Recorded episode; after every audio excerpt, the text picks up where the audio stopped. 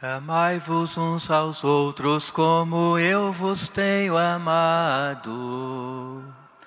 Prova de amor maior não há que doar a vida pelo irmão. Prova de amor maior não há que doar a vida pelo irmão.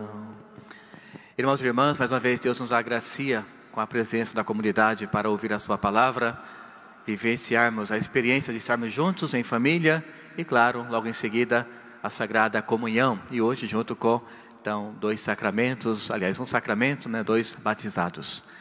Nós temos uma missão que Deus confia para nós. Nós ouvimos ela na primeira leitura, Atos dos Apóstolos.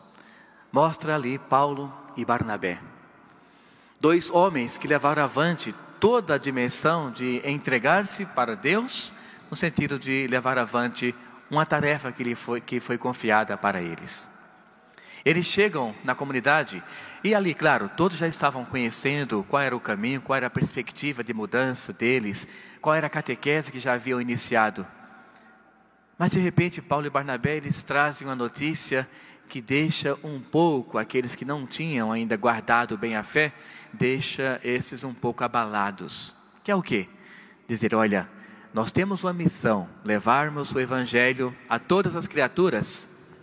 Mas ao mesmo tempo, essa missão pode nos custar às vezes um pouco caro.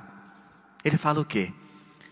Perseguições poderão acontecer por causa do nosso trabalho para com o próximo.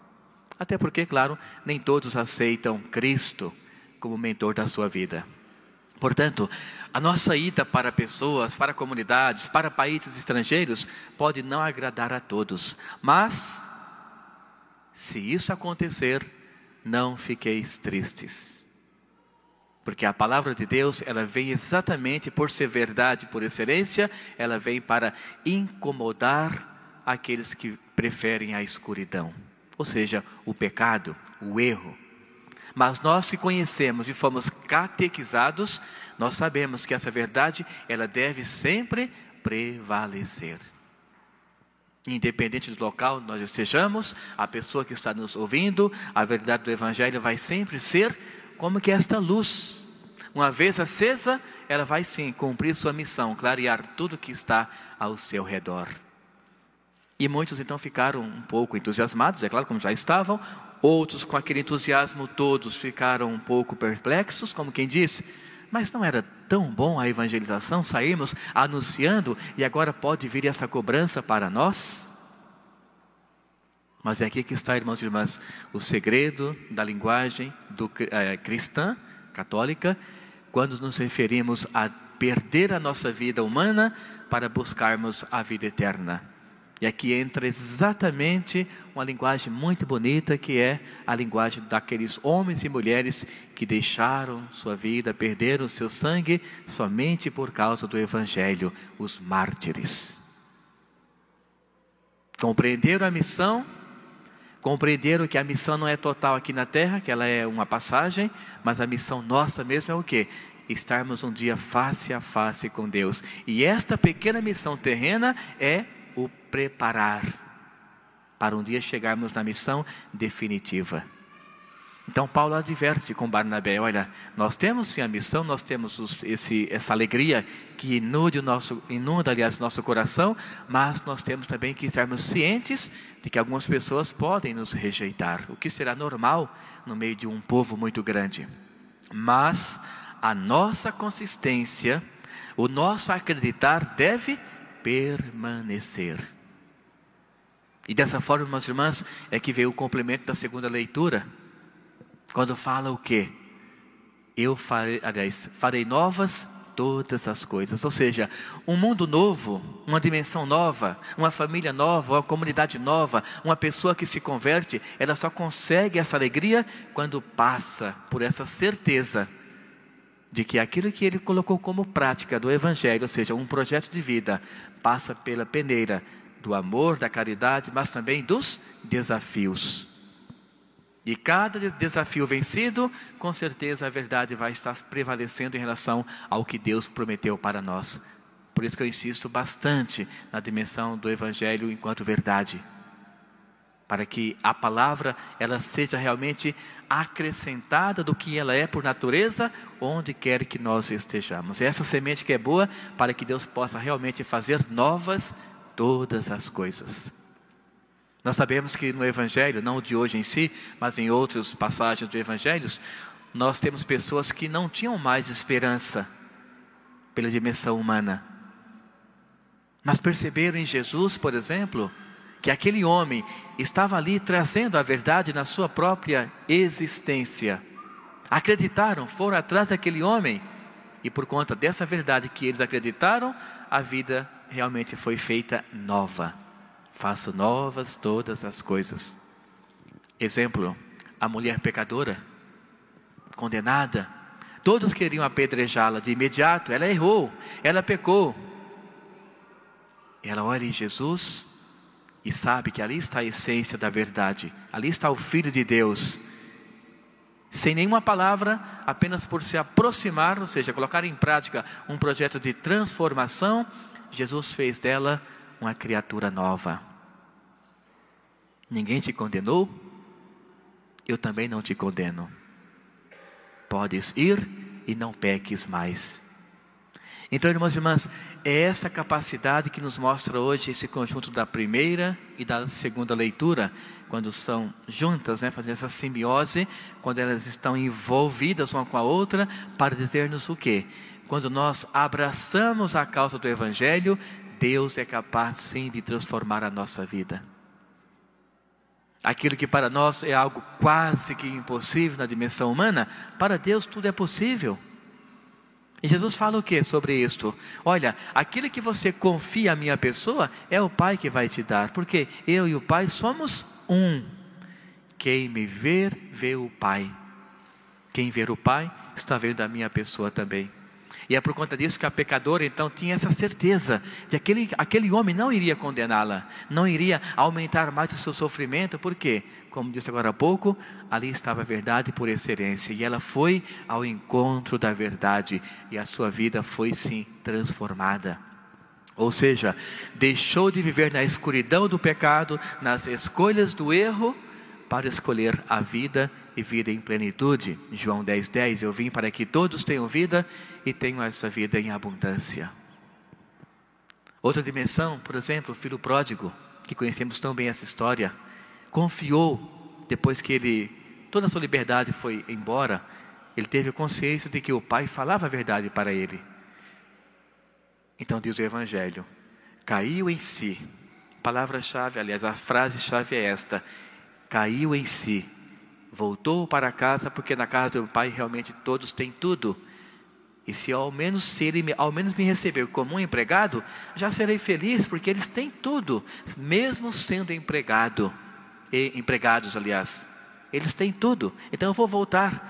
E assim então ele voltou, o pai o restaurou, o pai devolveu o anel, as sandálias, as roupas, ou seja, devolveu a sua dignidade. De novo, faço novas todas as coisas. Então, irmãos e irmãs, qualquer dimensão que vocês que você esteja passando hoje, espiritual, matrimonial, qualquer dimensão, por mais difícil que você ache que é de passar por tudo isso, faça um exercício espiritual de confiar isso para Deus. Não é assim, de um dia para outro, sem dúvida alguma, mas é uma trajetória, é uma caminhada que Deus vai vendo um coração que quer ser alargado para ser transformado, ele vai colocando coisas novas no caminho. E com o caminhar dos dias, das semanas e dos meses, com certeza a sua vida vai tendo o que prometeu para nós hoje a segunda leitura. Eu faço novas todas as coisas para aqueles que creem, que buscam a verdade do Evangelho. Mas para que isso aconteça, existe um pequeno segredo que Deus pede e confia para nós. Aqui entra o Evangelho de São João. Amar a outra pessoa. Isso é difícil muitas vezes na dimensão humana, claro. Nós somos frágeis, como disse no início da Santa Missa. Nós não sabemos lidar muitas vezes com relacionamentos. E isso se torna algo difícil para levar avante, mas se compreendermos a dimensão do amor na sua originalidade, nós vamos conseguir sim amar aquela pessoa que não nos ama, que muitas vezes não quer o nosso bem. Em que sentido? Quando comparamos a nossa vida com o que Jesus pede que nós comparemos, com Ele mesmo, Jesus, Filho de Deus. Por exemplo, numa dimensão humana, se Jesus tivesse falado, Eu não vou perdoar aqueles que me mataram na cruz, estaria o quê? Negando a sua própria essência. Mas ele viu naquelas pessoas toda uma dimensão agora de culpa, até porque o soldado reconheceu, dizendo que realmente este era o Filho de Deus. Matamos o Filho de Deus. Então ele tem plena certeza de que todo erro, quando nós cometemos, às vezes nós não temos uso da razão suficiente, mas com o tempo nós vamos adquirindo, e é por isso que essa conversão ela pode acontecer.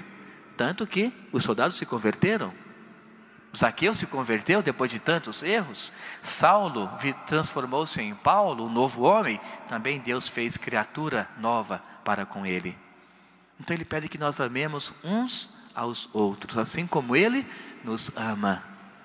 Então, quando eu compreendo o que é realmente o amor, eu não posso deixar com que algo negativo na presença da outra pessoa seja maior do que o amor, porque não existe.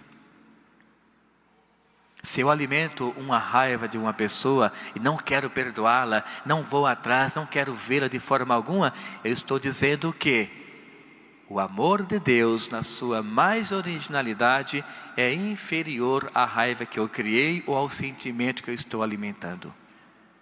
E é por isso que eu devo tirar. Aí, claro, precisa de terapia, precisa de aconselhamento, como disse, não é um passo de mágica, mas é a nossa caminhada, irmãos e irmãs. Eu falo sempre que um casal ou uma família tem que ter vários tipos, né, entre aspas, tipos de saúde. Por exemplo, saúde física, todos nós temos que procurar. Para um casal, saúde financeira, primordial para planejar toda uma questão de família.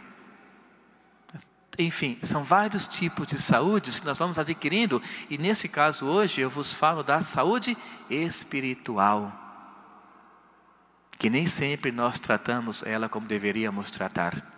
Portanto, se reconhecermos Deus como o ápice do amor que Ele é por natureza, enviou Jesus para nos guiar, reconhecermos nele que esse amor está em Jesus porque Ele é igual ao Pai, nós não podemos alimentar o mal, o pecado, a escuridão em nossas vidas.